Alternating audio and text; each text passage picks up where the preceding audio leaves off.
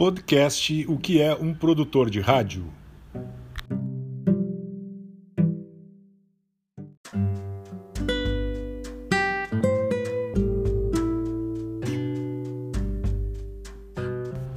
No tempo do programa de 15 minutos, falava-se muito em silêncio que certos comentários e crônicas que um locutor famoso lia ao microfone da sua estação não eram de sua autoria.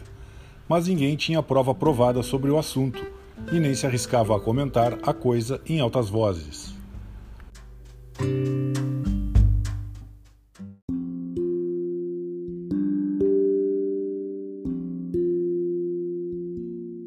O fato é que era moda naquele tempo de páginas românticas e literárias a criação aparecer com a rubrica do locutor-chefe ou do locutor daquele momento.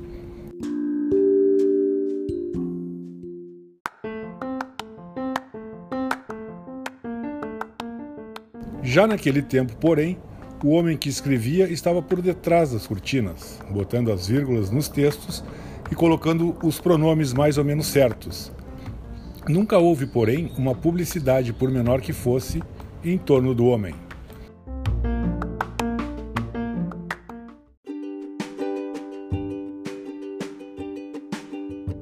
Aceitava-se tudo, num tempo em que o rádio estava em ensaios Tivemos locutores que ficaram famosos pelas suas apresentações e muitas delas nunca chegamos a conhecer os seus verdadeiros autores.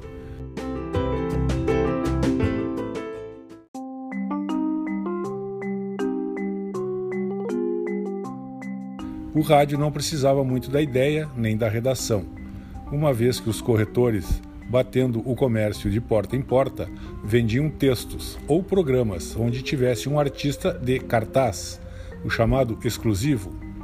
Agora que o rádio deu essa reviravolta, depois que a censura morreu, que uma espécie de sol facilitou seu crescimento. Ficou ele apoiado no orquestrador, no produtor e numa equipe de vozes.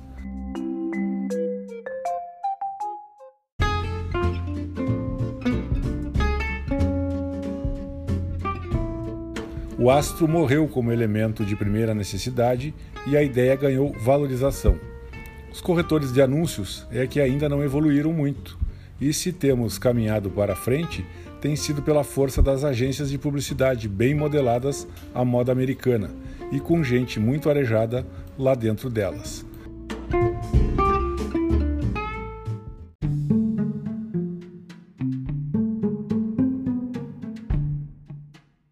O corretor é uma espécie e homem retrógrado e, consequentemente, um inimigo direto do produtor, de quem, por dever, deveria receber o material a ser oferecido na praça. Renitente, este profissional muitas vezes consegue que o seu cliente o aceite por um dever de parente ou favor retribuído.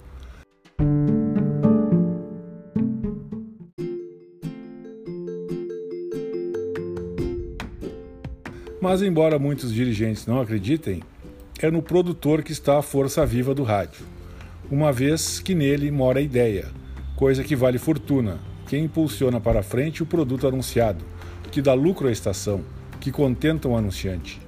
E se algum sonha com a morte desses elementos logo que chegue à televisão, pode ficar tranquilo, que o novo invento vai convocar mais gente desse gênero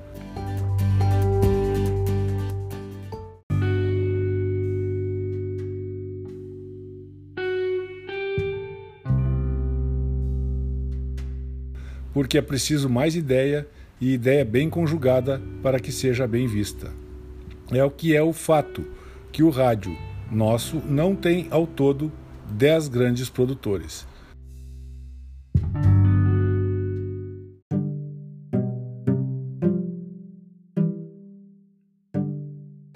Texto de Fernando Lobo, publicado na revista O Cruzeiro, do dia 30 de outubro de 1948.